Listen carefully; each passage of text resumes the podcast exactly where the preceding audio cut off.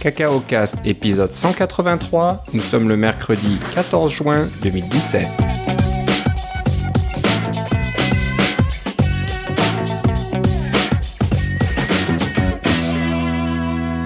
Bonjour et bienvenue à tous dans ce nouvel épisode de Cacao Cast. Comme d'habitude, Philippe Casgrain est avec moi. Comment ça va, Philippe? Ah, Très bien, et toi, Philippe? Ça va très bien. Euh, je crois que tu es revenu de Californie, donc tu Oui, as pas mal de choses à nous raconter. C'est cela. Ça va être, ça y est, donc euh, voilà, il s'est passé tout un tas de choses. Euh, Oui. on va en parler. On va pas faire une revue complète de toutes les annonces euh, de façon chronologique parce que ça prendrait des heures. Oui, et il y a, il y a d'autres, vous l'avez sûrement entendu dans des tonnes d'autres podcasts qui l'ont déjà tout Ouais. fait. Ouais, alors ce qu'on va faire, c'est qu'on va parler des sujets qui nous ont euh, intéressés plus que les autres. Donc euh, on va quand même revoir les grosses annonces, les, les grosses nouvelles bien sûr, rapidement. Mais euh, on va parler voilà de, de, de nouvelles euh, fonctionnalités, de nouveaux kits de développement qui nous ont euh, qui nous intéressent, qui, Qui nous ont tapé dans l'œil, tapé dans l'œil qu'on a vu passer. Mais voilà, je voulais juste raconter une toute petite histoire avant de, avant de démarrer le, le, le, le gros du sujet. Est-ce que cette mon- histoire a une fin heureuse? euh, plus ou moins, on va Oh, dire. Donc ça parle, ça parle de mon, de mon vieux MacBook Pro euh, début 2011 qui fonctionnait très bien jusque-là, aucun problème. Euh, j'avais mis un disque SSD dedans, j'avais rajouté un peu de mémoire et puis tout va bien. Et puis euh, bon, je l'utilise plus trop et c'est euh, mon, fils là qui l'utilisait. Puis je le vois arriver dans la cuisine un jour, puis je vois que le le trackpad dépasse un petit peu. Je dis bah qu'est-ce qui s'est passé? Est-ce que vous l'avez fait tomber, casser, etc. Puis en regardant de plus près, je vois que ben, le dessus et même le dessous est bombé. Ouh là là. Ouh là là, il y a un problème de batterie. C'est ça, c'est pas l'endroit où il y a la batterie, justement, dans ce truc-là? Exactement. Donc le, le, le trackpad était sorti d'un bon millimètre, si ce n'est plus. Il dépassait. euh, puis il fallait plus fermer l'écran, sinon euh, le trackpad touchait l'écran. et puis voilà, je le dévisse. Et puis bien sûr, il y a une grosse euh, bulle euh, sur la batterie d'origine Apple. Mais bon, elle est pas toute jeune la batterie. Puis jusque-là, elle fonctionnait bien. J'avais, j'utilisais mon Mac assez souvent branché sur le secteur. C'est vrai que j'utilisais pas énormément la batterie, donc c'est peut-être pas une bonne chose d'être toujours branché sur le secteur. Puis j'avais pas remarqué si la batterie n'avait plus de jus ou pas, vraiment. Donc je dis ah zut, bon je vais prendre un rendez-vous avec un génie euh, de la boutique Apple euh, à Ottawa. Et voilà, je suis allé les voir en disant, en, en croisant les doigts, en me disant ah, peut-être qu'ils vont me remplacer la batterie parce que bon ils aiment pas trop voir les gens arriver avec des batteries comme ça toutes gonflées, ça ça fait pas bon effet. Non, Et bon, la première chose qu'il me dit, il me fait Ah, mais désolé, euh, votre MacBook Pro est vintage. C'est-à-dire que c'est une antiquité maintenant. Ils n'ont plus de pièces détachées. tu es hors support technique. Je suis hors support. Donc, ils ont. Il a même pas dit On va voir si je trouve quelque chose euh, dans, dans l'arrière-boutique. Non, non, ils ont plus de pièces euh, du tout pour euh, les MacBook Pro de 2011. Alors, c'est c'est vrai que c'est pas tout jeune, mais c'est pas non plus. euh, c'est pas une machine qui a 20 ans, quoi. C'est seulement 2011 et on est en 2017, 6 ans. Donc euh, c'est un petit peu déprimant que voilà, juste après 6 ans, on ait des machines qui n'intéressent plus personne. Je pense que c'est Pourtant- 5 ans leur limite, hein, c'est ça? C'est probablement ça Ouais. qu'ils t'ont dit. Est-ce que tu es allé vers un vendeur de pièces de tiers partie? Ben ça y est, j'ai commandé une batterie euh, en ligne euh, de New New Tech, je crois, quelque chose comme ça. Ça, ça a l'air d'être assez réputé. euh, euh, c'est Otherworld Computing. Oui, ça, c'est c'est un, fournisseur depuis très très longtemps. Là. Ils, Voilà, ils ont plus de euh, 20 ans d'expérience dans ce domaine-là. J'ai déjà commandé de chez eux. J'ai été toujours bien ça. servi. Alors c'est sûr que sur eBay, sur d'autres choses, tu peux trouver des batteries moins chères qui ont l'air de venir de Chine directement, mais je me suis dit je vais pas prendre de risque quand même une batterie, faut que il faut faire attention avec, ça fonctionne bien. Oui, on s'entend que c'est quelque chose qui peut faire un trou dans, un, dans ton plancher aussi. C'est ça qui met, me mettre le feu à la maison, donc voilà, j'ai préféré prendre une marque qui a l'air réputée d'un distributeur réputé aussi, donc ça me coûtera à peu près 100 dollars américains pour changer la batterie, mais c'est tout. Donc le, le génie euh, de l'Apple Store a enlevé la batterie sans frais. Il m'a dit ok, je vais vous enlever la batterie. Il l'a gardée, donc c'est Apple qui va se, se charger De la recycler. De la recycler, j'espère. Donc euh, ça c'est un souci de moins pour moi. Et puis voilà. Donc euh, voilà, mon, ma, ma tentative de, de me faire changer la batterie gratuitement euh, a échoué euh, totalement. Mais il y a quand même une fin heureuse qu'il y a une nouvelle batterie qui s'en vient et puis tu vas devoir pouvoir. euh, Et, ouais, et le trackpad s'est remis en place comme si de rien n'était. Moi, j'avais peur que c'est cassé un peu. Ah oui, elle soit dessus. déformée de façon permanente ou quelque chose comme ça. Et non, c'est- ça s'est remis impec. Donc voilà, quand je vais avoir la nouvelle batterie, euh, il sera, il sera comme neuf. Et puis c'est, je crois que c'est des batteries plus puissantes que les, les origines.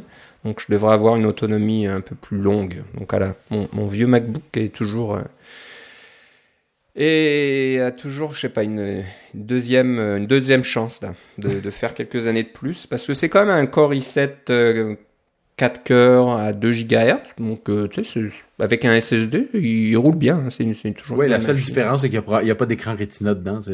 Il y a a pas d'écran Retina, mais bon, c'est, mais il était à l'époque quand je l'ai acheté, c'était ils appelaient ça des écrans euh, haute résolution. Donc Oui, voilà. pas la résolution standard, elle était un petit peu plus élevée. J'avais payé un peu plus cher pour ça, t'avais, t'avais le 1650 par 10, par 1080, je pense, au lieu d'avoir le 1440 par 900. quelque chose comme ça. Ouais. Donc c'était c'est un, c'est, c'est un peu mieux. La qualité, c'est pas du Retina, mais c'est pas mal, c'est pas mal. Donc voilà, je suis bien content. Donc voilà, j'attends maintenant de recevoir ma batterie, puis euh, j'espère que je vais pouvoir l'installer. J'ai, j'ai, j'en ai profité pour acheter euh, des outils avec les fameux euh, tournevis Pentalobe, là, Oui. les, les fameux tournevis à trois trucs, parce que pour visser la batterie, t'as besoin de ce tournevis-là, et j'en, j'en avais pas. Donc j'ai, Mm. j'en ai profité de, d'acheter quelque chose chez Maxell's pour C'est, pas à trois trucs, c'est à cinq parce que c'est pentalobe. pentalobe. Euh, alors c'est pas, c'est tri quelque chose. Ah, ok. c'est ce que m'a dit le génie, mais voilà, il- c'est pas Pentalope, c'est autre chose. C'est A3. Ah, c'est, un autre nom encore. un, oui, petit, un petit triangle, oui, c'est ça. Il y a aussi le Pentalobe aussi, qui est aussi nécessaire pour d'autres vis euh, dans le MacBook. C'est voilà, ça. Je vais, je vais tout équiper maintenant. Et, euh, et puis voilà. Donc euh, voilà, c'était un peu la, la petite histoire. Donc euh, bon, ça, ça pourrait être pire. Ça n'a pas pris feu, rien n'a explosé. Le Mac marche bien, il, il- il a fait le diagnostic et puis tout est correct. Ah oui, t'avais probablement déjà les tournevis pentalobe quand t'as changé ton disque dur, évidemment. Ouais, certainement. Ouais, ouais. Donc euh, voilà, ça, ça finit bien ce côté-là. Donc voilà, on va parler maintenant des choses plus intéressantes pour nos auditeurs. Surtout sûr. des choses plus récentes, je pense. plus récentes, voilà. Les nouvelles technologies, donc euh, voilà, le WWDC s'est achevé la semaine dernière, il y a eu la keynote. Euh, donc Philippe, tu étais en Californie, mais tu n'étais pas euh, à la WWDC. Hein. C'est cela. J'avais pas de, j'avais pas de billet. Euh, donc euh, j'étais, on avait loué une, une maison avec euh, avec Airbnb. Euh, donc on pouvait partager la maison, c'était très bien. Euh, c'était un, un peu un peu loin du centre des congrès, mais au moins on avait la, on avait la paix et puis euh, pouvait travailler. euh, moi, j'ai, finalement, je travaillais à distance. Hein. J'avais, euh, j'étais au lieu d'avoir nos, nos rencontres quotidiennes, on a, on a ce qu'on ce qu'on appelle un scrum à tous les à tous les jours. Ben pour moi, c'était à 7h30 le matin. Alors c'était un peu de bonheur, mais c'est euh, c'était quand même ça marchait quand même assez bien. là, les- mon, mon plan a assez bien marché à ce niveau-là parce que ma journée se terminait comme un peu vers euh, une heure de l'après-midi et puis je pouvais aller euh, me, me balader, euh, prendre une petite marche pour aller compléter mes cercles jusqu'à la jusqu'au centre de conférence et puis là aller passer l'après-midi à AltConf ou euh, ou d'autres petits meetings un peu ad hoc qui se passaient un peu partout puis simplement de se promener sur la rue. C'est pas très grand San José hein, le centre-ville là. Alors on finit toujours par rencontrer des gens qui ont et qui qu'on qu'on connaît ou qu'on connaît pas et qui sont à la conférence ou des choses comme ça et on pouvait les reconnaître facilement cette année parce que même s'ils avaient enlevé leur badge euh, de la WWDC, ils avaient tous un bracelet euh, de couleur euh, sarcelle, euh, donc euh, très visible. Et puis ce, ce bracelet sarcelle, euh, on leur avait bien dit au niveau de quand ils s'inscrivaient qu'ils ne devaient pas l'enlever de toute la semaine. Alors Ah. en, en théorie, c'était pour euh, parce qu'il y avait des événements le soir dans les dans certains parcs de San Jose. Euh, comme un, un, un- un concert en plein air, en plus du, ba- du bash, il y avait un, un autre concert en plein air et des choses comme ça, euh, où il fallait euh, avoir ce petit bracelet pour que, être contrôlé à l'entrée. Mais en pratique aussi, ça évitait euh, que les gens se passent leur badge. Hein? Mhm. Euh, donc, Oui. euh, parce que si le bracelet est, est- est fixé de façon permanente, euh, euh, parce que bon, c'était fermé avec un nœud mécanique qu'on pouvait pas ouvrir. Là. Euh, alors, ça évitait euh, des gens de, de, de pouvoir euh, euh, s'échanger les badges, une chose sur laquelle on comptait un peu, là, de dire que ah, peut-être qu'il y a quelqu'un qui veut pas y aller la dernière journée, des choses comme ça. Puis nous, on pourrait aller faire un tour dans les labos, rencontrer les ingénieurs à la poule, comme j'ai déjà fait par le passé. Mais cette année, il y en avait très peu de ça. Il fallait trouver quelqu'un qui avait un poignet euh, très fin ou très souple pour pouvoir. euh, j'ai, une amie qui était comme ça qui, dit regarde, moi je peux euh, je peux déformer mon ma jointure de pouce comme ça et voilà, j'enlève le bracelet. Ok. mais moi, je pouvais pas le remettre à ce moment-là parce qu'on s'entend que mon poignet à moi était beaucoup plus gros que le sien. Ouais, ouais. Ça marchait pas. Euh, mais euh, euh, j'aurais probablement pu rentrer sans le bracelet parce qu'il contrôlait pas tant que ça, mais on on n'a pas on n'a pas osé. euh, donc j'ai jamais pu entrer dans le centre de convention de San Jose, euh, où je n'étais pas entré depuis 2002 parce que comme j'ai dit au, dans l'épisode précédent, j'ai déjà été à San Jose pour euh, une fois pour la WDC 2002. Euh, et euh, ça avait pas beaucoup changé. Il y avait un peu plus d'animation, il y avait un peu plus de, il y avait un musée nouveau que, que j'avais pas vu, le musée de, de la technologie. Euh, et puis il y avait un, les, les hôtels étaient assez semblables. Il y avait des petits trucs que je, que je reconnaissais. Donc quand même après après 15 ans là, il y avait une euh, quelques changements, mais c'était quand même assez familier, c'était assez chouette pour ça. L'atmosphère était bon enfant. Euh, il y avait évidemment 5000 plus développeurs qui se retrouvent dans le centre-ville.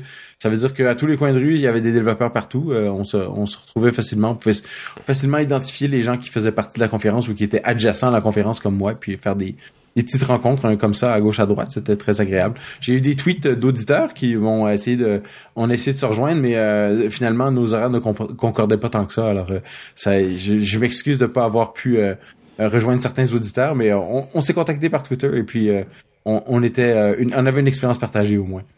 Ok, excellent. Donc, euh, bah, je suis content de voir que le déplacement à San José n'a pas n'a pas eu d'impact sur le côté social de, de l'événement. Non, puis en fait ça l'a probablement amélioré. C'est ça. Oui. Ça, c'est excellent. C'est sûr que ça va être plus calme et plus agréable hein, que le. Bah, je veux pas dire que c'est pas agréable le centre-ville de San Francisco, mais c'est pas mal occupé, il y a beaucoup de trafic, euh, beaucoup de monde et tout ça, donc euh, Oui. c'est peut-être un peu plus euh, tranquille entre guillemets. À, à San Francisco, qui est 5000 personnes de plus, ça fait pas une grosse différence. Des conventions comme ça, Ouais. ils en ont tout le temps. Et même, souvent, il y en a en même temps, en plus que la WWDC. Donc, on s'en rend pas tellement compte. Mais à San Jose, on prend vraiment le, euh, on prend vraiment le contrôle du centre-ville, quand ça arrive. C'est assez, c'est assez, euh, c'est assez bien à ce niveau-là. Ouais, ouais. Les commerçants devaient être contents, j'imagine. Oui, moi, mon Airbnb était juste à côté du euh, jardin de roses municipal de San Jose, alors c'était très pratique pour aller faire de la course à pied. Excellent. Euh, As-tu eu la chance d'approcher l'Apple Park ou pas? Oui, on est allé faire un petit tour en voiture. euh, C'était environ 10 minutes de voiture. Alors, euh, quand on était sur notre départ, on est allé faire un petit tour. J'ai fait le tour du vaisseau spatial. Euh, ça a l'air... euh, c'est encore en construction. Et puis, évidemment, vous- avez des meilleures photos avec les drones parce que ils ont fait des, euh, des, des tertres au- tout autour euh, où, sur lesquels ils ont planté des arbres. Alors, on, on voit très peu. On voit comme le troisième et le quatrième étage, mais on voit pas vraiment à l'intérieur quand on se prend un autour. Ça, Ah, c'est pas un... euh, on, on voit que c'est très, on, on voit que c'est très grand. Hein, ça prend beaucoup de place. Puis en fait, le, le, le, le- vaisseau spatial lui-même, là, c'est le, le bâtiment principal, euh, c'est long à en faire le tour, mais ce qu'on se rend compte, c'est que il y a une grande partie du terrain qui est carrément pas développée. Il y a pas de stationnement, il y a pas de, euh, c'est des c'est des arbres. C'est un parc où, où on peut aller marcher. Alors c'est c'est quand même c'est vraiment très grand. Et puis là, tu regardes les autres buildings autour euh, du style euh, d'autres compagnies comme Panasonic et des choses comme ça qui ont des des, des centres de recherche. Et puis ça fait vraiment euh, ça fait vraiment cucu en comparaison. Ils Ça doivent fait, regarder- ouais, vieillot. quand on est en face là non non c'est des comme celui de Panasonic qui est vraiment moderne et tu le regarderais par lui-même tu diras ah, c'est un, un, un joli building euh, dans un dans une banlieue euh, technologique euh, euh, un truc récent avec une architecture moderne euh, un peu euh, avant-gardiste avec beaucoup de, de bonne fenestration et puis euh, euh, décoré avec goût et mais là t'es en face de l'Apple Park c'est quand même, tu peux pas gagner Ok. Ok, bon, ouais, d'après oui, les vidéos de drones que j'ai vues dernièrement, il y a encore du travail, ils ont toujours pas fini. Il y a des employés qui ont, qui ont commencé à occuper les bureaux oui euh, à l'intérieur, mais je crois que le, ouais, tout le côté euh, du, du parc, etc., et c'est- toujours en, en travaux, c'est toujours pas complètement fini. Je crois que le café, le Mac Café n'est pas fini non plus.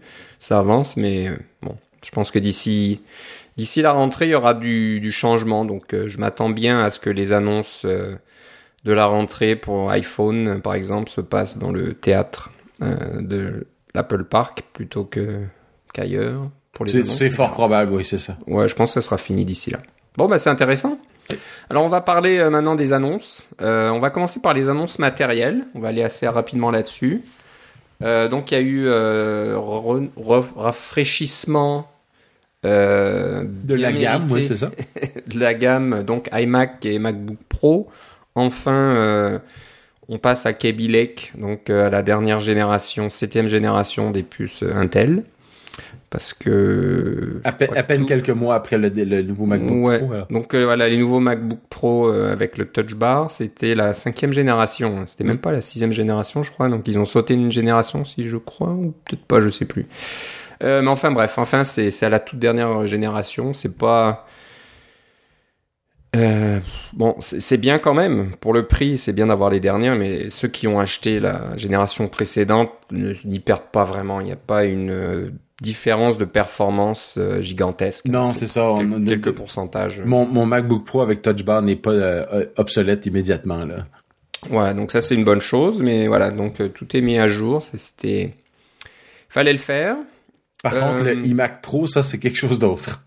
Donc ça, c'est une, assez grosse annonce. Je, crois que j'avais vu euh, des, rumeurs. Ah non, il y avait pas de rumeurs. C'est quand il y a eu ce meeting dont on a, je crois qu'on a parlé dans le dernier podcast, quand il y a eu ce meeting à, Cupertino avec cinq ou six journalistes, ils, ils, ont, ils ont, où ils ont parlé du Mac Pro qui était encore en vie.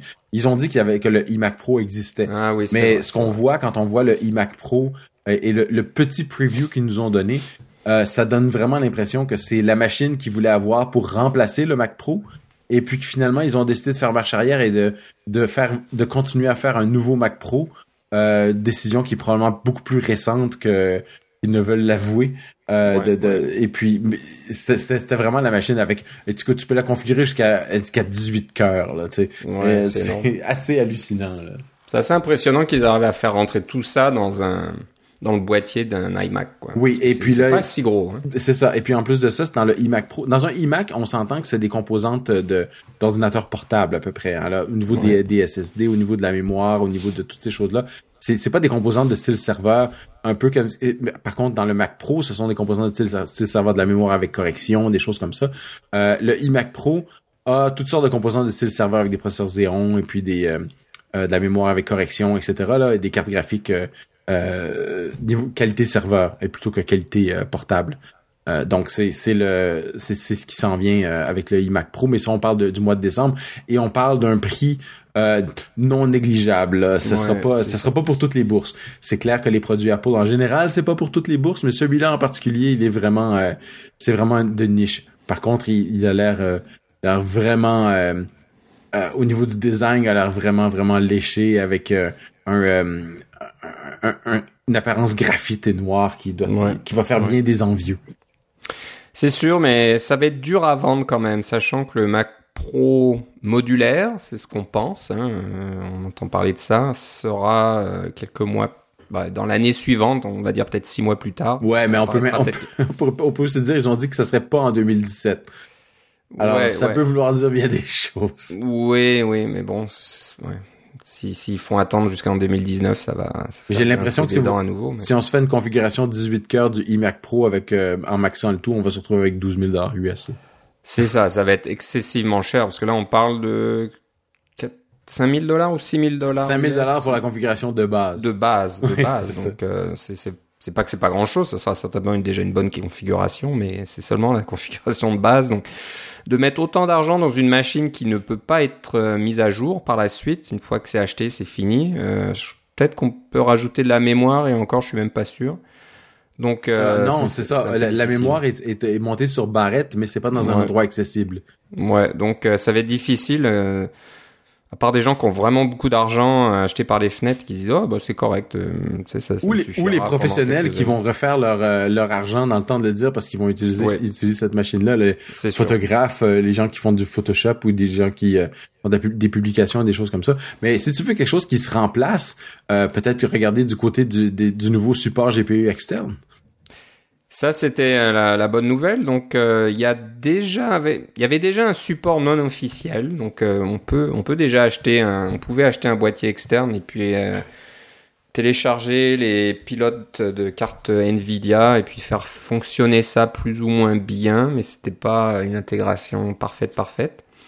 Donc, en achetant des boîtiers externes pour cartes graphiques de PC qui fonctionnent avec Thunderbolt 3 mais ça y est, ça va être, euh, c'est officiel. Donc à partir de macOS High Sierra, dont on va parler un peu plus tard, euh, il y a donc support de ces boîtiers externes euh, nativement dans dans le Mac. Donc ça, c'est une bonne chose. Moi, je dois dire que c'est une annonce qui m'a qui un peu surpris parce que je m'attendais pas à ce qu'ils qui commencent à, faire des, des, boîtiers GPU externes comme ça, ça me semblait être une une solution à un problème que auquel Apple n'était pas du tout intéressé.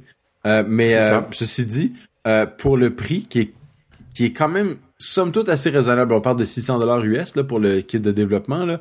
Euh, il y a probablement moyen de d'étendre la, la, la, vie d'un de, ces euh, de, son ordinateur portable comme le tien, mais toi il a pas de Thunderbolt 3, mais on parle d'un ordinateur euh, moderne dans six ans là, tu sais. Il y aurait peut-être moyen d'étendre sa vie en tant que pour pouvoir faire des, des rendus graphiques encore plus plus plus puissants en, en changeant dans un sens la carte graphique ou en augmentant les, les capacités grâce à une, banque de cartes graphiques pour faire du, du euh, euh, de la gestion en parallèle, tu sais. Euh, c'est, je m'attendais pas du tout à cette annonce-là parce que c'est un problème que je croyais qui était quand même assez assez complexe. Enfin, que ça valait pas la peine pour Apple de jeter un peu de, de, passer un peu de temps à, à, à travailler là-dessus. Mais bon, on verra où, ça s'en ira. Moi, je me demande si ça va aller dans la même dans, la même lignée que le, fait d'avoir que les Mac Pro ont tous deux cartes graphiques et puis il n'y a pas vraiment de logiciels qui sont spécifiques pour ça. Là. Euh, il y en a quelques-uns euh, des logiciels professionnels, mais c'est pas ça a pas ça a pas pris comme une traînée de poudre pour les logiciels professionnels le fait d'avoir deux cartes graphiques. Ouais, alors des petits commentaires. J'ai cru entendre parler qu'il y aurait un boîtier externe de marque Apple plus tard, mais je me trompe peut-être. Hein. Le, boîtier qui est vendu actuellement, c'est Sonnet, S-O-N-N-E-T, quelque chose comme ça. Et c'est euh, vendu comme kit de développement, là, on s'entend. Ouais, donc est-ce qu'Apple va sortir son propre euh, module plus tard? Euh, On verra ça. Euh, ce qu'il faut savoir, c'est que ça supporte n'importe quelle carte PCI. Donc ça, ça peut être une carte graphique, mais ça peut être aussi une carte de capture vidéo.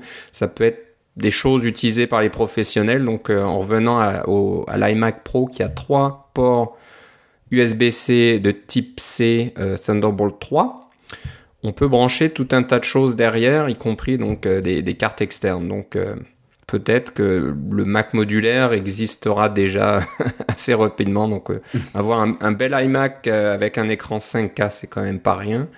Et puis de pouvoir avoir des, des, appareils euh, professionnels, des, cartes d'acquisition, je sais quoi, des, trucs que les professionnels dans tous les euh, toutes les professions peuvent utiliser ou être intéressées. on euh, parle beaucoup de réalité virtuelle. Hein. Alors, euh, la réalité virtuelle, ça prend beaucoup de données graphiques à une fréquence très très élevée.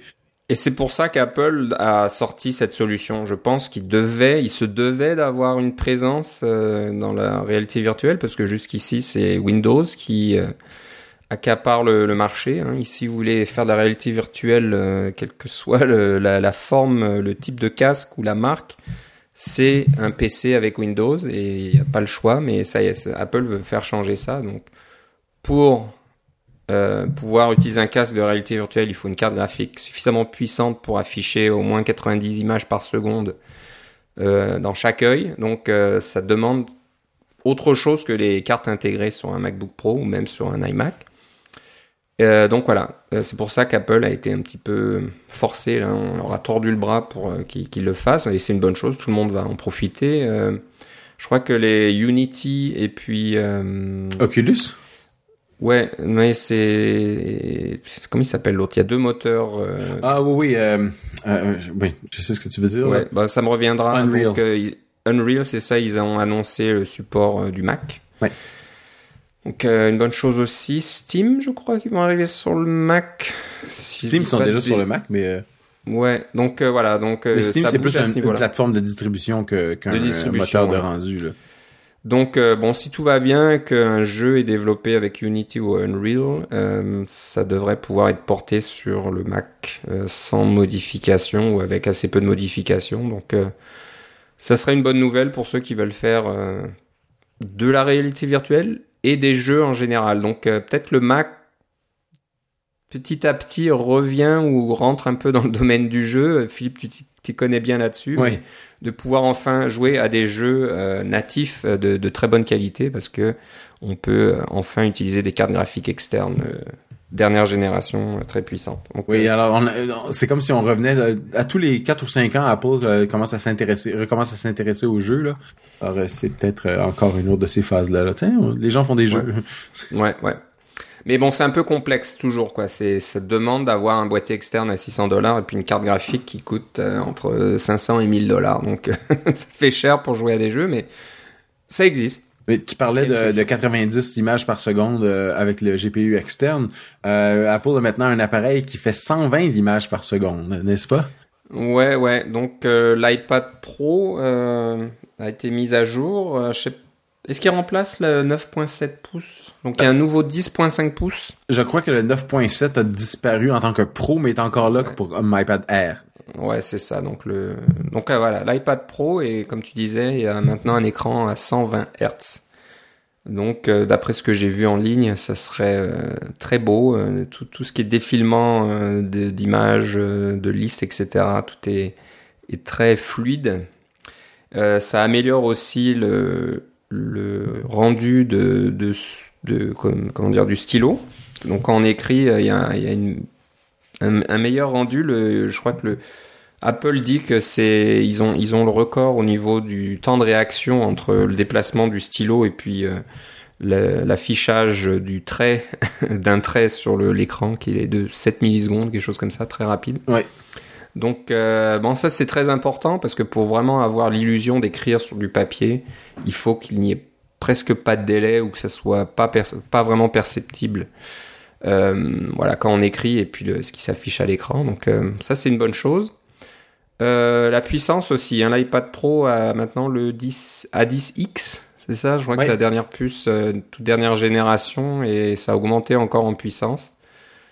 Et euh, ça permet de pouvoir utiliser iOS 11. Donc euh, iOS 11 euh, va sortir cet automne, j'imagine, avec le nouvel iPhone. C'est ça, comme d'habitude. Comme d'habitude. octobre. Là. Voilà, donc il y a des nouvelles nouveautés côté iOS 11, mais c'était assez intéressant de de- d'entendre Apple dire iOS 11 euh, va être vraiment fantastique pour l'iPad. Donc ils ont fait des modifications qui vont, j'imagine, être vraiment plus utiles sur l'iPad. Et là, je parle du glisser-déposer, donc le fameux drag and drop Ouais. qui euh, va donc exister dans iOS 11. Donc on a vu les démonstrations, on peut euh, appuyer, euh, laisser le doigt appuyé sur un, objet à l'écran et puis on peut le glisser sur l'application d'à côté quand on a une applica deux applications en, en écran partagé.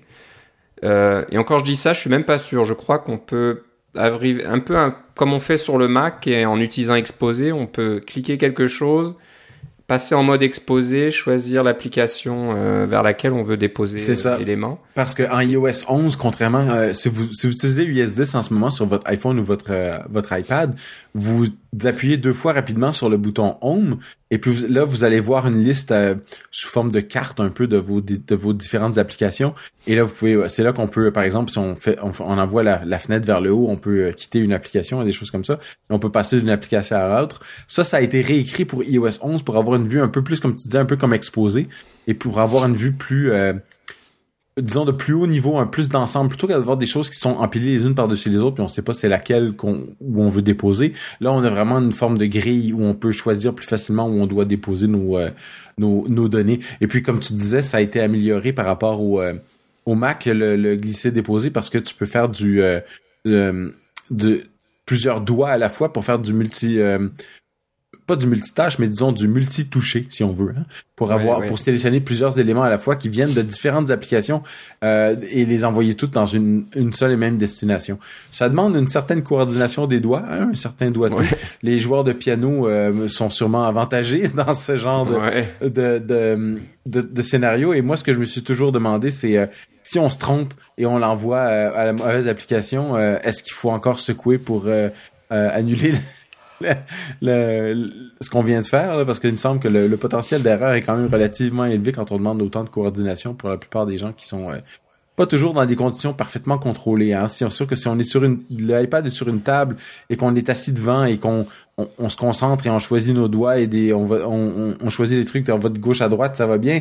Mais euh, si vous êtes en train de vous déplacer ou vous êtes dans une voiture, vous êtes dans le dans un train euh, et que ça brasse et que vous êtes en train de choisir et vous vous essayez de faire des glisser déposer, peut-être que ça fonctionnera pas très très bien. Écoute, j'ai un collègue qui euh, était rendu spécialiste euh, d'édition des storyboards et des xib euh, dans Xcode alors qu'on était dans le train et que ça, ça brassait de gauche à droite. Il, il était capable de travailler comme ça. Mais euh, c'est c'est quelque chose qui demande beaucoup, beaucoup de coordination qui est pas toujours facile. Ouais, ouais. Donc euh, c'est intéressant. Ouais, c'est vrai que de pouvoir ajouter des éléments euh, dans- à la sélection quand on fait un glisser déposé là, c'est- c'était pas mal euh, bluffant. C'est assez sympathique comme comme interaction. De ce que j'ai Euh, compris, les API euh, au niveau du- des, développeurs pour euh, implémenter ça sont beaucoup plus euh, conviviales que les API qu'on a en ce moment pour le glisser déposé sur le Mac, qui sont assez rébarbatives parce qu'elles sont assez assez anciennes et viennent euh, avec euh, un bagage euh, historique qui vient de, de Carbon, là, de de l'ancienne façon de faire le, le, le toolbox de macOS et non pas vraiment de Coco. Alors que là, les API ont été complètement repensées, un peu comme UIKit est une façon repensée de AppKit. Euh, le- les API ont été repensées pour être plus conviviales et plus euh, plus faciles à utiliser, euh, plus faciles à implémenter pour les gens qui veulent avoir du euh, glisser déposé dans leur application ou recevoir des données et des choses comme ça. Euh, parce qu'il faut savoir aussi que le glisser déposé euh, inter-application en ce moment ne fonctionne que sur iPad. Hein, c'est pas été c'est pas été activé pour l'iPhone. Vous pouvez quand même programmer votre application pour faire des glissés déposés grâce aux API dans à l'intérieur de votre propre application. Par exemple, si vous avez un éditeur de texte ou des images ou des choses comme ça, ça peut fonctionner. Mais euh, euh, vous pourrez pas faire du inter-application sur le téléphone encore. Certaines personnes ont réussi à l'activer euh, en forçant euh, certaines certaines API à à être appelées, mais euh, ce qui indique peut-être que ça va se faire dans une prochaine bêta de iOS 11, mais pour le moment, c'est seulement sur iPad. Ouais. Il faudra peut-être attendre des nouveaux iPhones encore plus grands, Ouais, des tablettes là avec des écrans. euh, Il y aura plus d'iPad, il y aura plus d'iPad mini, ça va être un iPhone méga. C'est ça. Et là, là, ça sera utile euh, d'utiliser le glisser déposé. Euh, nouvelle application pour gérer les fichiers. Alors, j'imagine elle va s'appeler Fichier en français. Ouais. Et c'est l'application File en anglais. Euh, donc là, c'est intéressant parce que ça donne l'impression qu'Apple capitule un petit peu. Jusque-là, euh, sur iOS, l'application, une application était le plus petit dénominateur commun. On, gérait tout au niveau des applications. Mais là, on descend un niveau en dessous, on descend au niveau des fichiers euh, qui sont gérés par chaque, chacune des applications. Et euh, c'est vrai que pour ceux qui, surtout sur les iPad Pro, qui, ont- qui veulent utiliser un iPad de façon professionnelle pour faire du travail, c'était assez compliqué de gérer tout ce qui était interface entre les applications, échange de données, échange de fichiers. C'était toujours assez complexe, fallait toujours euh, trouver des astuces pour ça. Et euh, je pense que de, donner l'accès aux fichiers euh, entre les applications va certainement résoudre tous ces problèmes. Donc, bon, ça a l'air, ça a l'air intéressant. Donc, euh, Ce qu'il faut savoir, c'est que les, le système de fichiers dans, sur un, un, un appareil iOS était toujours présent. Hein, Si vous êtes un développeur, vous avez accès à l'intérieur de votre sandbox, évidemment, de votre boîte euh, bac à sable, vous avez accès à un sy- système de fichiers. Et si vous enlevez les, euh, les sécurités et vous faites en sorte que votre appareil est ce qu'on appelle jailbreak, euh, vous pouvez euh, avoir accès à euh, tout un système de fichiers Unix standard avec un, un dossier var, un dossier USR, etc. Euh, donc le système de fichiers existait toujours, mais n'était jamais, jamais exposé à l'utilisateur. Alors que là, maintenant, il va être exposé, enfin, un sous-ensemble de va être exposé grâce à l'application fichier. Ouais, ouais. Donc, euh, ça a l'air intéressant.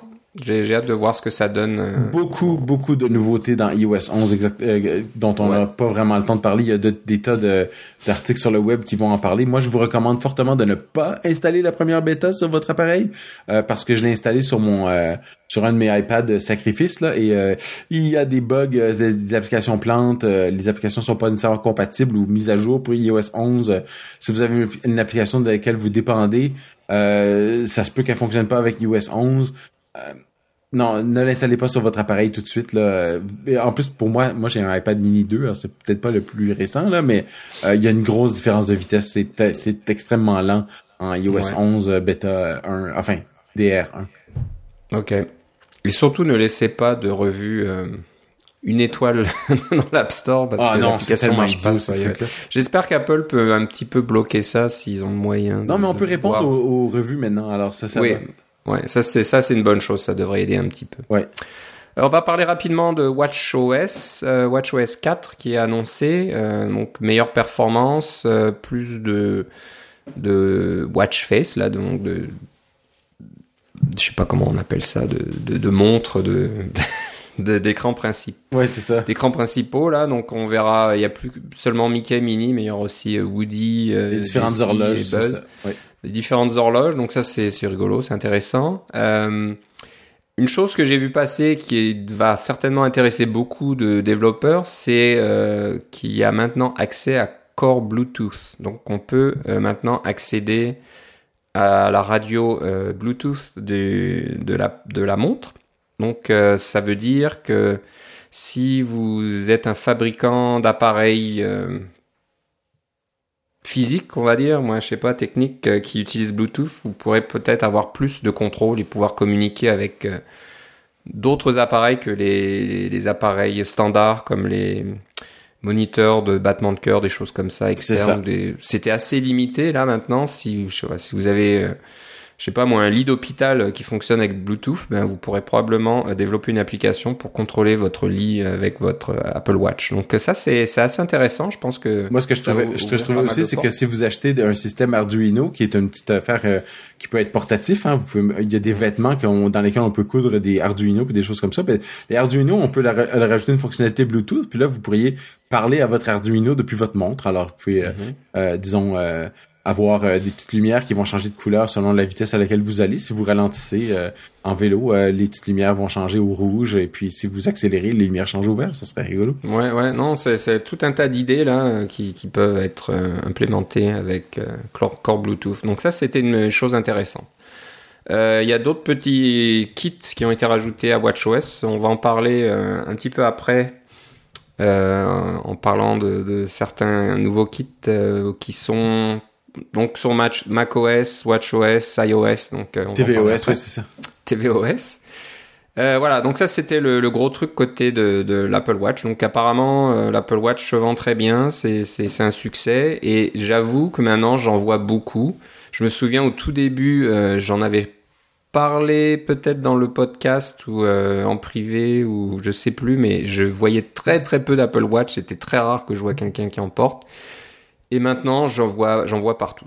Donc, euh, on va à la gym, il y a des gens avec des Apple Watch au travail, des gens ont des Apple Watch. Donc, euh, je pense que ça se vend. Enfin, il a fallu passer aux Apple Watch de deuxième génération, puis surtout à WatchOS 2, WatchOS 3, qui était... WatchOS 3, enfin, fait, une grosse enfin, enfin, pour moi, là.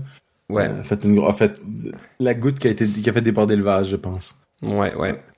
Donc, j'en ai toujours pas. J'ai toujours ma montre Garmin qui fonctionne très bien, mais c'est sûr que plus, plus j'y pense, plus ça me tente là, parce que c'est ça, ça, ça devient vraiment pas mal euh, du tout, et pas mal de, de choses, euh, de fonctionnalités, côté sportif, santé, etc. Je, ne sais pas si j'ai déjà mentionné, mais de faire de la course à pied avec uniquement des écouteurs Bluetooth et euh, des podcasts sur mon Apple Watch, c'est c'est le rêve. C'est pas mal, ouais. ça c'est bien. Donc voilà, ça c'est bon côté Apple Watch. Euh, on va parler de macOS, donc euh, nouvelle version. Euh, ils nous ont fait un petit peu le Léopard, Snow Léopard. Donc là c'était. Euh, Pas un petit peu, c'est exactement ça. Hein, c'est exactement ça. On se rappelle de, de Léopard, Snow Léopard, Lion, Mountain Lion.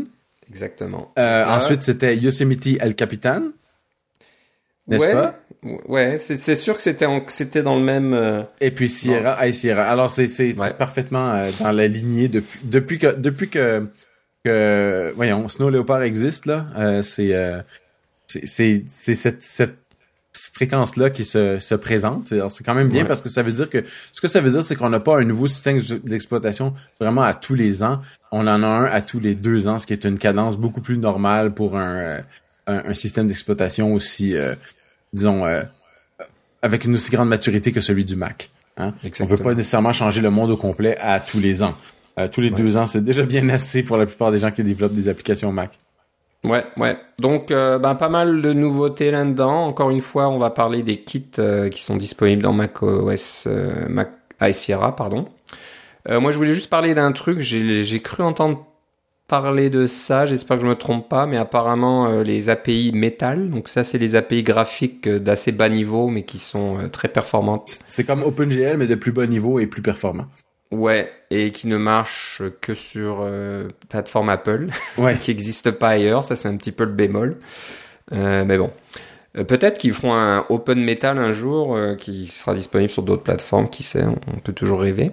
donc, j'ai cru croire voir que le Window Manager, donc tout ce qui gère les fenêtres de votre Finder sur le Mac, avait été réécrit en métal et qu'il y aurait beaucoup plus de rapidité d'affichage Peut-être que je me trompe, donc euh, si vous avez entendu le contraire ou si vous êtes d'accord avec moi, vous pourrez nous laisser un petit commentaire peut-être. euh, quand il y aura les transcriptions de toutes les sessions, peut-être qu'on pourra faire une recherche et puis voir si euh, quelqu'un en a parlé. Alors c'était peut-être pas à la keynote, mais c'était peut-être euh, Dans une de des- l'Union. Ouais, euh, Ouais. c'est ça. Je l'ai pas entendu dans l'état de l'Union, mais j'ai peut-être pas, j'ai peut-être euh, pas prêté attention parce que euh, Ouais. il y avait, y- ils ont dit tellement de choses dans ces, dans ces choses-là. Et puis évidemment, les, les vidéos sont tous disponibles en ce moment. Comme tu as dit, peut-être que les, euh, la partie euh, transcription euh, n'est pas encore euh, complétée. Alors ils, ont pas- ils en ont pas sorti.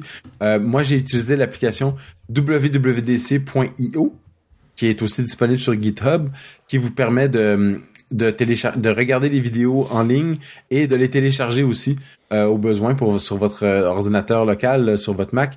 Euh, ça c'est pratique pour pouvoir euh, visionner sans euh, si vous voulez faire des téléchargements la nuit ou des choses comme ça pour des questions de bande passante là, c'est vraiment pratique d'avoir cette application là. Elle est elle est très bien faite et elle est toute écrite en Swift. Euh, et le code source est ouvert, alors ça, allez, allez chercher euh, l'application www.io pour tout voir. Et quand vous verrez tout le code d'exemple euh, de la WWDC, parce qu'ils ont des applications euh, euh, de tests et des choses comme ça qui sont présentées dans, dans tous ces, euh, toutes ces sessions, euh, on va vous envoyer un petit script sur GitHub qui est le WWDC Downloader sur le compte de... Euh, voyons, je me rappelle plus de son nom. Euh, je viens, je viens de... Je viens d'avoir un blanc sur son nom, là. C'est... Euh, Fahrenkrug oui, Johannes Fahrenkrug. Euh, Ok, Johannes. Oui, c'est ça. Euh, qui a fait un petit script qui vous permet de tout télécharger. Euh, Ok. le, le- le code d'exemple. Alors, c'est vraiment pratique que si vous voulez tout télécharger d'un coup, euh, au lieu de- d'aller sur le site et de télécharger tel exemple, tel exemple, tel exemple. etc. Ouais, ouais. C'est- bien. C'est deux, deux petits, deux petits, euh, une application et un script qui vont aider dans votre euh, euh, absorption de toute ces, cette montagne d'informations que représente la WWDC 2017. Parce que tu m'as demandé comment, euh, quelles étaient mes impressions euh, tantôt de la WWDC elle-même. Là, on parle de certains trucs un peu plus en détail. Ce que je peux te dire, c'est que mon impression au niveau de la, de la quantité de contenu et de la qualité, c'est euh, euh, au moins le, le- le choc est au moins aussi fort que la WWDC 2014 qui est celle où ils ont introduit Swift. Hein? Euh, là, on était tous surpris de la de cette nouvelle annonce et on n'en revenait pas qu'ils avaient fait un nouveau langage. Eh bien, les deux suivantes, euh, 2015 et 2016, ont été, je dirais, relativement ternes. C'était quand même des euh, des WWDC avec toutes les nouvelles annonces et des choses comme ça, les, les nouvelles choses qu'on pouvait voir. Mais le, le la, la- quantité de choses qui ont été présentées et l'enthousiasme avec lequel ils ont été présentés cette année, le fait que la keynote a duré euh, une demi-heure de plus, etc. Là, il y avait vraiment vraiment beaucoup de choses, beaucoup de nouveautés. Euh, c'est une, une, une très bonne année, une très bonne cuvée pour la WWDC cette année, euh, avec rien que pour la quantité d'informations et la quantité de choses à apprendre. Ouais, ouais, ça c'est très juste. Beaucoup de, beaucoup de choses. Euh, J'ai- une de ces choses. Oui, j'ai installé, j'ai installé euh, iSierra sur une partition. Pour le moment, ça fonctionne bien. J'ai trouvé des, mais j'ai trouvé quelques bugs dans mes applications. Alors, j'ai envoyé des radars vers Apple euh, et euh, euh, iSierra a formaté mon disque en euh, APFS, le, le nouveau système de format d'Apple. Et euh, à date, tout- fonctionne bien avec APFS, à part euh, Google Drive qui veut pas fonctionner en APFS. Il dit j'ai besoin d'un volume en HFS+. Alors, je lui ai fait une petite image disque. En HFS+, pour qu'il puisse télécharger mes trucs euh, gentiment. Là un, un petit un petit bac à sable pour mon petit Ouais, euh, ouais. mon petit Google Drive euh, qui est le- mon, mon, mon produit de synchronisation euh, maintenant que j'utilise un peu moins Dropbox là. Faut choisir son faut choisir ses ses, Ouais. ses batailles. C'est ça, ouais. Mais je me fais pas de soucis pour APFS vu qu'ils ont déjà fait la transition sur iOS ouais. de, de, de centaines de milliers de de- d'appareils iOS et puis euh, j'entends pas parler de gros problèmes. Oui, mais un Mac on peut faire tellement plus d'autres choses et on a tellement accès à tout sur le Mac Ouais, ouais. euh, qu'il y a sûrement des petits malins qui vont se trouver des moyens de de, de faire en sorte que leur Mac ne fonctionne plus. Ouais, ouais. Donc euh, ça c'est intéressant, oui. Donc on va voir comment ça se passe au niveau des mises à jour, des migrations de HFS Plus à APFS, et s'assurer que tout fonctionne. Donc euh, Xcode 9 est annoncé, Oui. euh, disponible j'imagine. ou Oui, la bêta, la, enfin la DR1, un DR c'est Ouais. Developer Release. Alors Ouais. le DR1 de Xcode 9 est là. Euh, encore une fois, si vous euh, la téléchargez, elle est pas vraiment compatible en installation avec Xcode 8.3.3 qui est la version officielle euh, la plus récente. J'ai plusieurs plusieurs de mes collègues ont, ont, fait, ont installé les deux sur Sierra et ça l'installation de Xcode 9 a empêché leur Xcode 8 de fonctionner au point où il a fallu effacer les deux et réinstaller Xcode 8 pour que tout se remette à fonctionner. Donc il y a encore peut-être quelques petits bobos. Moi je l'ai installé dans ma partition avec euh, iSierra et là la, la cohabitation se fait bien avec Xcode 8.1.3. Ce qui peut-être, ça veut peut-être dire que c'est une question d'APFS, mais euh, euh, de façon anecdotique, euh, la, la, cohabitation entre Xcode 8 et Xcode 9 n'est pas parfaite sur Sierra. Ok, donc on conseille d'attendre un petit peu. Ceci dit, il y a un meilleur éditeur hein, dans euh, Xcode 9. L'éditeur a été réécrit en Swift et fait commence à faire des trucs auxquels on s'attend depuis un certain temps. Comme par exemple, si vous appuyez sur commande plus et commande moins, on va zoomer, on va augmenter la taille des caractères et ou la diminuer un peu comme ça fait dans n'importe quelle fenêtre Mac euh, ou terminal ou etc. C'est des choses qui qui manquaient beaucoup quand on fait des présentations. On fait, on veut passer rapidement à un mode plus grand, c'est comme ça. Euh, donc l'éditeur a été réécrit au niveau des performances, c'est tout est beaucoup mieux. Euh, toi, tu voulais me rappeler qu'il y avait un, support de GitHub qui était intégré. Alors euh, ça, je pense que c'est quelque chose qui te tenait à cœur? Bah oui, je trouve ça pratique. Euh, GitHub, on en parle souvent. Il y a, c'est quasiment le le, je sais pas moi, le site le, plus important actuellement maintenant pour toutes les tout ce qui est euh, open source ou même pour les, les codes, les, les, répertoires privés, j'imagine. Oui. Et euh, donc c'est intégré avant, il fallait passer euh, soit par la ligne de commande, il y avait une application GitHub sur Mac qui était séparée, qui permettait de, de faire des check-out de projets. Ah, qui, était écrite, qui est écrite en React Native d'ailleurs. Ouais, c'est ça. Ouais. et maintenant, c'est intégré à Xcode. Voilà, vous pouvez directement. je crois que ils, le montraient. Vous, si vous allez sur GitHub.com, sur un Mac avec Safari, j'imagine, euh, vous verrez un bouton qui, dirait, qui dira Checkout euh, dans Xcode 9 et ça va directement faire le checkout et vous ouvrir le projet dans Xcode. Donc, euh, bah, c'est pas mal pour ceux qui passent du temps dans GitHub, qui testent tout un tas de, de frameworks et puis d'applications. Ben voilà, ça marche. Il y a moins de friction. Bah. Donc ça, c'est une bonne chose. Parlant de moins de friction, aussi, euh, une grosse nouveauté de Xcode 9, c'est de pouvoir faire du débogage sans fil. Alors, euh, quand mm. on voulait déboguer vos, vos applications iOS, tvOS, euh, ou euh, ben WatchOS c'est sans fil forcément là, mais iOS ou tvOS, il fallait quand même que l'appareil soit relié par un fil Lightning généralement à votre appareil, à votre appareil de développement. Ben maintenant vous pouvez faire ça sans fil carrément grâce à la, la connectique Bluetooth pour pouvoir euh, euh, télécharger l'application euh, en développement. Et ensuite de ça la ou probablement qu'il télécharge juste les deltas aussi quand vous faites des petites modifications. C'est juste les petites modifications qui sont téléchargées. Et ensuite exécuter des, des commandes de, débogage à distance sans avoir de fil pour brancher votre appareil. Je suis sûr que les développeurs de tvOS vont être extrêmement contents de plus avoir à s'asseoir devant leur télé euh, pour euh, pour être à moins de 2 mètres de leur boîte d'Apple TV. c'est ça. Donc ouais, ça c'est une, une, bonne chose, enfin que ça soit disponible. Donc voilà, j'imagine il y a beaucoup d'autres choses en Xcode 9. Euh, on va pas en parler et puis je m'en souviens pas comme ça euh, directement. Mais, si vous avez des astuces que vous aimez dans Xcode 9, vous nous les envoyez. Exactement. Je vous donnerai toutes les informations euh, à la fin de l'épisode, mais sinon, euh, regardez là, dans l'état de l'Union, ils en parlent euh, pas mal en détail, donc, toutes les nouveautés des Xcode 9. maintenant, on va parler des nouveaux kits qui ont été mis disponibles et qui sont, comme je le disais, disponibles sur plusieurs plateformes. Donc, on va commencer par l'apprentissage machine, le fameux core, le machine learning. C'est très très en vogue actuellement. Tout le monde en parle et euh, ça a l'air de, fonctionner pas mal. Donc euh, une sorte d'intelligence artificielle euh, qui maintenant est disponible sous forme de kit. Donc il n'y a pas à chercher ça à droite et à gauche avec du code open source ou des, des trucs un peu plus compliqués. C'est tout sous le même toit chez Apple. Donc le kit s'appelle Core ML.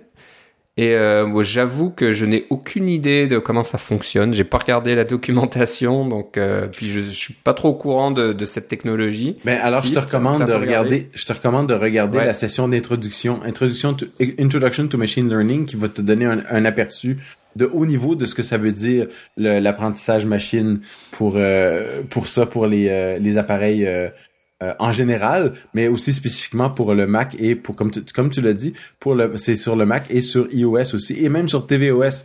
Euh, c'est des frameworks qui étaient internes avant, qui étaient utilisés seulement par le système et qui maintenant sont exposés parce que c'est des tu sais quand on, on, on, dit que euh, Siri apprend votre routine et elle sait que vous voulez quand vous, partez à telle heure, euh, vous voudriez savoir les conditions de, du trafic euh, pour vous rendre au bureau ou des choses comme ça. ce genre d'apprentissage-là, c'est ce qu'on appelle du machine learning. On il y a des observations de, de, paramètres et puis des déductions qui sont faites en fonction de ça.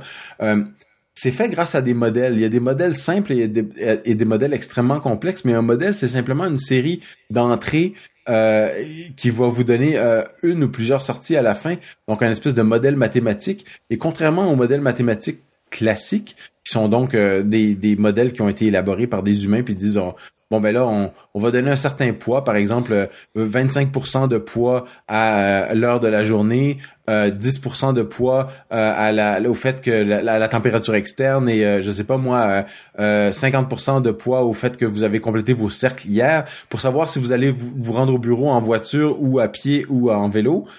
Alors ça, ce serait quelqu'un pourrait décider de mettre ces poids-là, mais avec le machine learning, il va observer les données que vous faites d'une journée à l'autre et s'en servir pour mettre les poids appropriés dans, dans le modèle. Alors ça, c'est évidemment un modèle très simple pour pouvoir décider euh, si, si, vous allez faire de l'exercice ou non.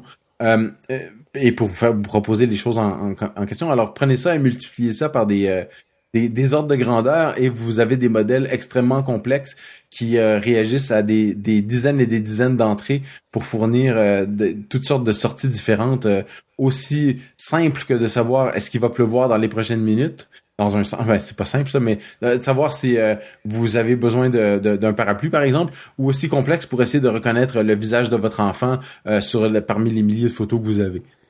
Alors c'est c'est en gros c'est ça l'apprentissage machine, c'est d'apprendre à reconnaître des choses en créant des modèles. Euh, ce qu'il y a de très intéressant chez Apple, c'est que la création de modèles ne se fait pas sur le, les appareils iOS. Vous pouvez créer des modèles sur votre Mac. Par exemple, l'application photo sur votre Mac pour créer un modèle pour euh, la reconnaissance de visage. Euh, et ce modèle-là, c'est écrit dans un format standard. Hein, il existe des modèles, euh, des formats de fichiers, si vous voulez, pour créer ces modèles-là de, d'apprentissage machine. Euh, donc, vous pouvez créer à, l'aide de, de, logiciels open source ou des modèles préexistants. Même ça se télécharge, ça s'achète. Imagine-toi des modèles, parce que des modèles qui sont créés à partir de grosses bases de données ont une valeur assez assez substantielle parce que ça a pris du temps pour les créer, ça a pris beaucoup de données qui ont été colligées et triées, etc. Un exemple très simple, vous voulez euh, avoir un modèle qui va vous apprendre à reconnaître les chiens, euh, je sais pas moi, euh, les, euh, les chiens de race Labrador. Eh bien, vous, allez lui présenter des photos à ce modèle-là, et puis vous, en tant qu'humain, vous allez dire ça c'est un labrador, ça c'est un terrier, ça c'est un fox terrier, ça c'est un, un, je sais pas moi, un chihuahua, des choses comme ça. Alors vous présentez tout ça, et puis éventuellement le modèle va apprendre à reconnaître les labradors, et vous allez pouvoir enregistrer ce modèle-là sur disque dans, l'appelant, je sais pas, labrador.modèle. Et là, vous passez ce modèle-là sur votre iPhone. Et votre iPhone vous, vous, dans votre application de photo que vous avez écrite vous-même, vous chargez le modèle, vous chargez une photo d'un chien et vous demandez est-ce un labrador? Il va vous dire non, c'est pas un labrador, oui, c'est un labrador. Ou vous pouvez identifier la race de chien ou des choses comme ça. Donc, la création du modèle peut coûter très cher parce que ça prend euh, des humains pour aider à faire la, la, les bonnes reconnaissances et la décision euh, euh, pour corriger le modèle quand il prend des mauvaises décisions. Euh, donc pour l'aider à apprendre, un peu comme un, on aide un enfant à apprendre en lui montrant des choses euh, qui sont euh, les vraies et des choses qui sont moins vraies pour qu'il puisse faire la différence. on apprend au modèle à faire la différence entre les bonnes choses et les mauvaises choses. Alors une fois qu'on a ce modèle-là, on peut l'enregistrer sur disque et l'exécuter sur un appareil iOS ou tvOS pour appliquer le modèle, évidemment sur un Mac aussi. Donc Là, je vous ai donné quelques exemples, un exemple de très haut niveau de qu'est-ce que c'est que l'apprentissage machine. Euh, allez voir les vidéos d'AWDC, on les mettra dans les notes de l'émission, ou encore utiliser www.io pour télécharger la session. Euh, je mettrai le, numéro de session dans les notes de l'émission, comme ça vous, vous verrez directement. Mais en gros, c'est ça l'apprentissage machine et le fait que les frameworks soient disponibles pour tout le monde, c'est vraiment une très très bonne idée parce que vous avez des modèles prédéterminés qui existent déjà euh, pour la reconnaissance de visage, la reconnaissance d'image, des choses comme ça, mais vous pouvez créer votre propre modèle et c'est là est toute la puissance. Si vous avez un logiciel, euh, je sais pas moi, qui fait de la vente en ligne et que vous aimez faire des recommandations, comme des personnes qui ont acheté un MacBook Pro achètent souvent un tournevis euh, Pentalobe et des choses comme ça. Ben, euh, ces recommandations-là, c'est vous pouvez les faire à la main, bien sûr, mais vous pouvez aussi avoir un logiciel d'apprentissage qui va apprendre qu'est-ce que les gens achètent et, euh, et il va pouvoir faire des suggestions de plus en plus intelligentes. Voilà. Donc euh, merci pour le petit exposé. Voilà. Ça explique pas mal. C'est mon Euh, ce qu'il faut universitaire qui ressort. Ouais, hein, ce qu'il faut noter, c'est que Apple est très très euh, orienté euh, vie privée et puis confidentialité des informations. Donc, tout ça se fait sur les appareils où euh, s'exécute Core, Core ML, donc ma- l'apprentissage machine. Donc pas besoin de se connecter sur des serveurs euh, quelque part à l'étranger ou je ne sais où et puis que vos données euh, soient un petit peu euh, prennent des risques et puis soient éventuellement exposés. Tout ça se fait euh, directement sur la machine. Donc c'est assez impressionnant, on va dire, parce que on pourrait croire que tous ces algorithmes demandent énormément de puissance, donc demandent des, fermes de machines quelque part. Puis non, tout ça se fait euh, directement. Mais c'est ça, c'est la, cré- la création du modèle ne se fait pas sur un appareil iOS. Oui, c'est ça. Mais l'application du modèle peut se faire. Alors c'est ça qui, est- c'est ça qu'il y a cette dichotomie là. Et puis les gens qui euh, qui ont euh, la reconnaissance de photos euh, de- pour les visages activés s'en rendent compte quand ils achètent un nouvel appareil et qu'ils le branchent pour font la première synchronisation. Euh, après ça, ça prend deux trois jours où leur téléphone est un peu chaud parce que euh, au, au toucher quand il est branché parce qu'il fait du euh, du calcul pour refaire tout le modèle euh, de, de reconnaissance euh, et et pas, pas l'application du modèle mais la création du modèle même pour euh, faire la, cette reconnaissance de visage et maintenant ces données-là vont être synchronisées par iCloud de façon sécurisée donc euh, Ok. petit- petite euh, anecdote qui est sortie de- d'une des, des- des différentes sessions là euh, ça va être plus facile euh, à synchroniser ce genre de données évidemment de façon complètement an- euh, pas anonyme mais privée Ouais, ouais. Euh, en, en, en- en passant, j'ai entendu parler de- d'autres choses aussi par iCloud, de la, comment dire, on pourra passer des mots de passe. Donc, euh, si vous avez des amis qui viennent chez vous, au lieu que vous donniez le mot de passe euh, pour votre réseau Wi-Fi à tout le monde, euh, il y aura moyen de l'envoyer ou de le synchroniser d'un appareil à l'autre en passant par une connexion iCloud sécurisée. Et voilà, des- de pouvoir donner le mot de passe comme ça, euh, sans fil. Donc ça, c'est assez rigolo ouais une autre application. Euh, ARKit, euh, la réalité augmentée. Donc euh, Apple a fait une démonstration avec un, je sais pas si c'était vraiment un jeu ou juste une démonstration Lego. Donc euh, on voyait euh, tout un tas de petits personnages sur une table et ils utilisaient un iPad Pro, j'imagine assez récent parce que ça demande quand même quelques capacités de calcul pour Oui. gérer tout ça, surtout faire la reconnaissance de l'environnement en trois dimensions, de reconnaître euh, les points fixes comme une table et ensuite quand on bouge l'iPad, et ben tout ce qui est affiché sur cette table dans, cette euh, représent- représentation en trois dimensions euh, reste bien aligné sur la table et puis tout, l'affichage se met à jour en fonction de vos déplacements. Et ça a l'air de très bien fonctionner. Donc, euh, à voir si ça fonctionnera avec des iPads un peu plus anciens où il va falloir euh, un iPad R2 au minimum, voire un iPad Pro, je sais pas. Mais euh, ça a l'air pas mal intéressant aussi. Donc, euh, c'est plus, on va dire, plus avancé que la réalité augmentée que vous voyez dans votre application Pokémon, par exemple, qui est ça très simple. C'est même pas vraiment une réalité augmentée, c'est juste euh, Une insertion d'un une personnage superposition oui sur la vidéo. Mais voilà, si, si- qu'il y ait une table, ou que vous soyez euh, à 2 mètres de haut ou, ou à genoux par terre, euh, ben, le personnage s'affichera au même endroit, alors qu'avec les nouvelles API de réalité augmentée, là, en fonction de l'environnement où vous êtes, et ben, les choses s'affichent au bon endroit, à la bonne hauteur, et etc. Donc, euh, bah, ça c'est intéressant. Et pour la, on- pour la petite anecdote, euh, Ouais. euh, ARKit, c'est une, c'est un descendant de SceneKit, qui est leur, euh, leur système de, de montage en 3D euh, pour faire des, Ah. des, des jeux en 3D et des choses comme ça, qui est lui-même relié avec SpriteKit aussi. Alors tous ces, tous ces frameworks d'animation sont tous reliés les uns. Il y a, il y a un, un, un, parentage qui est fait entre tous ces trucs-là. Alors quand vous en connaissez un, vous avez tendance à connaître les autres aussi. Alors c'est il y a bien des gens qui ont réussi à faire de la réalité euh, augmentée euh, et qui pourraient probablement passer à la réalité virtuelle assez rapidement euh, parce qu'il y a vraiment un lien entre tous ces, toutes ces technologies-là et c'est assez on, voit que chaque itération, ils apprennent de, leur, de leurs erreurs, de leur de, design et les API s'améliorent de fois en fois. Ouais, ouais. Donc là encore, un peu comme Core Bluetooth, ça va certainement donner beaucoup d'idées aux développeurs et ça peut être le démarrage de tout un tas d'applications qui peuvent gérer ça. Donc on pense tout de suite au marché de l'immobilier, par exemple, de, pouvoir rajouter des informations supplémentaires dans le, en réalité augmentée pour euh, décrire chaque pièce. Euh, voilà, on se promène avec son iPad et puis on voit un meuble, on voit une fenêtre, un mur, une cheminée, je sais pas quoi, puis il y a des petits messages qui peuvent apparaître ou des, des objets ou alors regardez à quoi ça ressemblerait si vous aviez euh, une table et quatre chaises dans cette pièce et des choses comme ça. Donc euh, et, puis en ce moment, vous vous dites, vous vous dites, oh, mais je dois, je dois tenir mon iPad à bout de bras pour regarder à travers mon iPad, euh, un peu comme euh, les, les, personnes qui prennent des photos avec leur iPad. On trouve que ça a l'air un peu, ça, on trouvait que ça avait l'air un peu bizarre et maintenant on se rend compte qu'en fait c'est, ils étaient des précurseurs ces gens-là. Ils étaient ils faisaient de la réalité augmentée grâce à leur iPad parce qu'ils pouvaient vraiment capturer le moment désiré, soit en filmant ou en le regardant. Mais imaginez, les écrans d'iPad, c'est quelque chose que dans un avenir proche, on va sûrement avoir dans nos lunettes. Hein? Ouais, euh, je pense que... C'est là qu'on s'en va avec la réalité augmentée.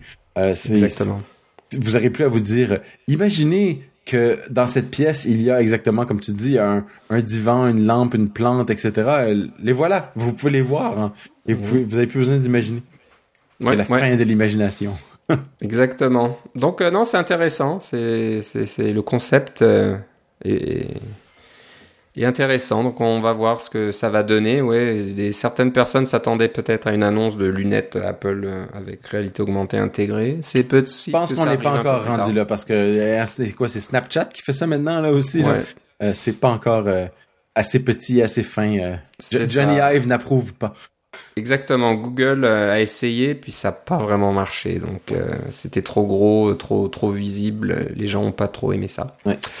Euh, HomeKit, on va juste en parler rapidement. HomeKit a l'air de, fonctionner toujours bien, d'avoir du succès, mais un truc qui m'a intéressé, c'est qu'Apple euh, maintenant vous laisse euh, développer des applications HomeKit sans demander la certification des appareils de tierces parties, donc ils veulent fonctionner dans l'environnement HomeKit. Donc jusqu'ici, bah, avant que cette annonce soit faite, ils quelle que soit la, solution que vous vouliez essayer avec HomeKit, il fallait être certifié. C'est ça. Un processus de certification quand même assez lourd. Euh, et puis en fait, avec bonne raison, hein, parce qu'on s'entend que le, les appareils qui sont pas certifiés et qui sont juste mis en réseau parce que vous avez acheté un, une, une caméra pour euh, Wi-Fi pour regarder votre enfant euh, qui dort ou euh, pour avoir un peu de sécurité chez vous ou un, un, thermostat intelligent ou des choses comme ça. Ces appareils-là sont très rarement mis à jour et au niveau de la sécurité, il n'y a pas de, il y a aucune demande qui est, qui est faite. Et puis on s'est retrouvé avec un botnet complet, ça s'appelait Mirai, je pense, le printemps dernier là, qui a qui a fait tomber des, des, des très gros serveurs comme DNS en, en faisant des attaques de déni distribué. Alors HomeKit est, tente d'être à l'épreuve de ça. la barre est beaucoup plus haute parce qu'il y a des, euh, il faut pouvoir euh, euh, avoir des, possibilités de mettre à jour notre logiciel, etc. sur ces appareils-là. Il faut que ça soit bâti dans le système pour pouvoir être certifié avec HomeKit. Et un peu comme sur iOS, vous avez un bac à sable, ben dans HomeKit, il y a toutes sortes de restrictions, que des choses que vous pouvez faire ou que vous pouvez pas faire. Vous pouvez pas faire n'importe quoi. Mais comme tu dis, c'était très intéressant pour les gens qui sont qui veulent juste essayer euh, à la maison euh, sans euh, créer des centaines de milliers de de, de, petits appareils à, à vendre sur sur Kickstarter là, qui veulent qui veulent essayer ça comme un hobby finalement.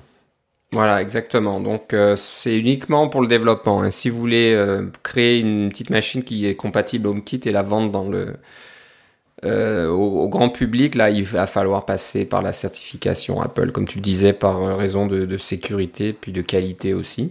Donc c'est un peu comme un test flight, mais pour euh, les applications, pour les applications euh, réelles que vous allez faire. Ouais, ouais. Et puis aussi, comme tu dis, pour les bricoleurs, si vous avez une petite idée d'automatiser votre maison, de, je sais pas, moi, de vous amuser avec votre système d'arrosage qui n'est pas HomeKit, mais vous bricolez un petit Arduino qui va faire l'interface, qui va faire l'interface et puis démarrer l'arroseur, et ben vous, vous, pouvez le faire. Il n'y a plus besoin de, il y a pas besoin d'être certifié pour ça, mais ça sera uniquement pour votre propre usage. Et puis là, vous allez le voir dans l'application Home de votre iPhone, et puis eh, finalement, elle va faire quelque chose cette application Home. Ouais, c'est ça, c'est ça. Donc euh, bah, ça c'est intéressant. Moi j'aime bien HomeKit. J'ai quelques petites lampes euh, compatibles et, à la maison, puis ça, ça fonctionne bien. Mais c'est sûr que j'aimerais bien en faire un peu plus. Donc voilà, ça, ça, ça, ça donne des idées. Oui, l'application en fait en français s'appelle Domicile, ça s'appelle pas Maison. Domicile, ok, domicile. Euh, dans le même genre d'idée, euh, Apple donne accès à, aux puces NFC, Near Field Communication, communication ou à champ rapproché, quelque chose comme ça. Donc, des, qui existent sur les appareils iOS, y compris Apple TV.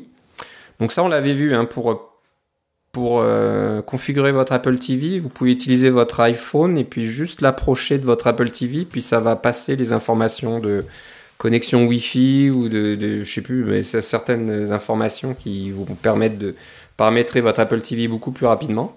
Donc ça utilise euh, NFC pour ça. Et euh, je crois, j'espère, c'est peut-être oui, Ouais, je pense. Je crois, je crois que c'est ça, oui. C'est ça. Euh, c'est pas. la puce NFC est utilisée beaucoup aussi quand vous, utilisez Apple Pay puis faire ce genre de transaction. On s'entend que c'est pas ça qui va être euh, exposé, mais la fonctionnalité de la puce elle-même, et c'est une fonctionnalité en lecture seulement. C'est pas une fonctionnalité en écriture comme sur certains téléphones Android. Euh, il y a un, un, un un système NFC qui vous permet de reprogrammer des cartes NFC, ce qui est quand même assez bluffant. Là. Vous pouvez faire vos propres petites cartes pour pouvoir euh, euh, activer des systèmes de sécurité puis des choses comme ça. Là. Non, ça c'est seulement en, en, euh, en lecture, c'est pas un truc programmable. Ok, donc euh, bon, c'est sûr qu'il faut être prudent encore une fois. Tu, tu veux pas laisser trop d'accès à ces choses-là, mais encore une fois, ça ouvre le champ à, à certaines idées, donc de, de pouvoir passer lire des comme tu dis passer des informations en lecture d'un appareil à un autre avec avec NFC. Donc euh, euh, puis on vous donnera la, le lien sur un site que tu as trouvé Philippe qui donne une, qui fait quoi un petit tutoriel pour euh, Core NFC. Core, pour voilà pour faire fonctionner Core NFC de Jameson Quave Quave Q U A V E. Donc je donnerai le le, lien. Donc euh, c'est pas très long en plus, c'est juste quelques lignes apparemment, donc c'est assez, assez simple à utiliser. Excellent. Euh, Core NFC, euh, bah, je pense que c'est à peu près tout pour les. Peut-être une petite idée pour euh, nos, nos auditeurs de longue date qui ont l'habitude d'aller voir les les différences d'API qui existent entre les différentes versions du système. Hein, on parle de iOS 10 à iOS 11, qu'est-ce qui a changé, de macOS euh, Sierra à iSierra, qu'est-ce qui a changé, qu'est-ce qui a été amélioré, qu'est-ce qui a été, surtout qu'est-ce qui a été enlevé, hein, c'est ça. Alors euh, Apple avait ce système qui s'appelait les euh, API diffs, donc les différences d'API. Euh, ils ont revampé leur site web et c'est c'est plus joli, mais c'est moins facile, je trouve, de lire l'information et de trouver rapidement des, des, détails d'information, de, de vraiment euh, creuser pour trouver les trucs qui nous intéressent. Alors il y a quelqu'un qui s'est euh, qui s'est porté volontaire pour euh, les, les remettre ces, ces diffs dans un format plus familier, Philippe. Voilà, donc si vous allez sur codeworkshop.net, vous trouverez ces, quelques liens, donc les, les différences d'API pour toutes les plateformes Apple, macOS, WatchOS, tvOS et iOS, c'est ça? Oui. J'en ai pas loupé. Euh, ouais, donc c'est beaucoup plus simple, ça donne une liste beaucoup plus compacte. Et on l'a utilisé pour préparer cette émission, pour voir euh, quels étaient les, les, les, nouveaux kits euh, sur chaque plateforme. Et voilà, on a parlé des kits les plus importants. Donc voilà, vous aurez le détail, le, le lien complet dans les notes de l'émission. Mais sinon, codeworkshop.net. Oui, et ça, c'est en, c'est, en objectif C. Alors, je vais vous donner un, un dernier petit truc pour nos gens qui, euh, tous nos auditeurs qui font encore de l'objectif C, euh, mais qui ont, qui ont, qui ont fait un petit peu de Swift et qui ont fait des trucs comme euh, euh, il y a des, euh, des fonctions en Swift qui vous permettent de savoir si, euh, si quelque chose est disponible. Hein. Si un API est disponible, je l'utilise. on se rappelle qu'en Objective-C, il faut pour savoir si un API est disponible, d'abord il faut linker contre le SDK, ça c'est clair pour tout le monde. Mais après ça, il faut vérifier si la fonction existe et si le, pointeur sur la fonction existe ou, répond à la message, hein, response to selector.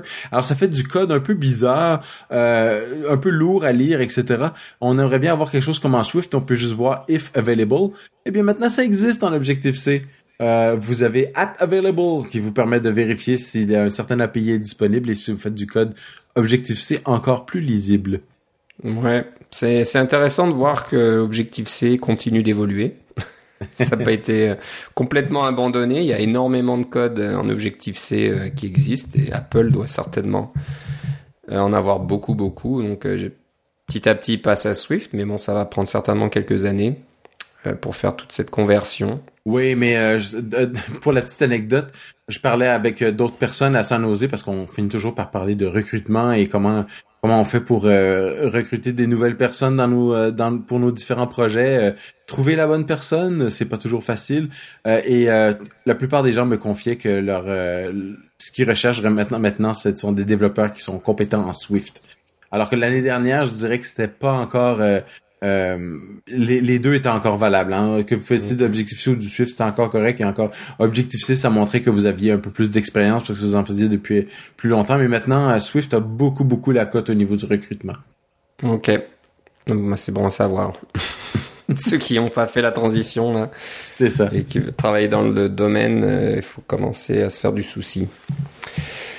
Euh, on mettra le lien aussi de l'outil dont tu parlais pour de, télécharger euh, tout le code d'exemple. oui, de Johannes Fahrenkrug. Oui. Voilà. Et puis aussi d'aller sur www.dc.io. Bah voilà, on a fait le tour euh, de toutes ces annonces. Donc beaucoup de choses à se mettre sous la dent. Pour ceux qui pensaient avoir un été tranquille, peinard, eh ben c'est raté. Il va falloir commencer à regarder un petit peu tout ça pour être prêt pour la rentrée quand Apple euh, va montrer euh, ses nouveaux iPhones et puis euh, sortir macOS High Sierra, WatchOS 4 et iOS 11 et tvOS, je sais plus quelle version, 4 aussi. TVO, tvOS 4, oui. C'est ça, 4. Donc voilà, pas mal, pas mal de choses.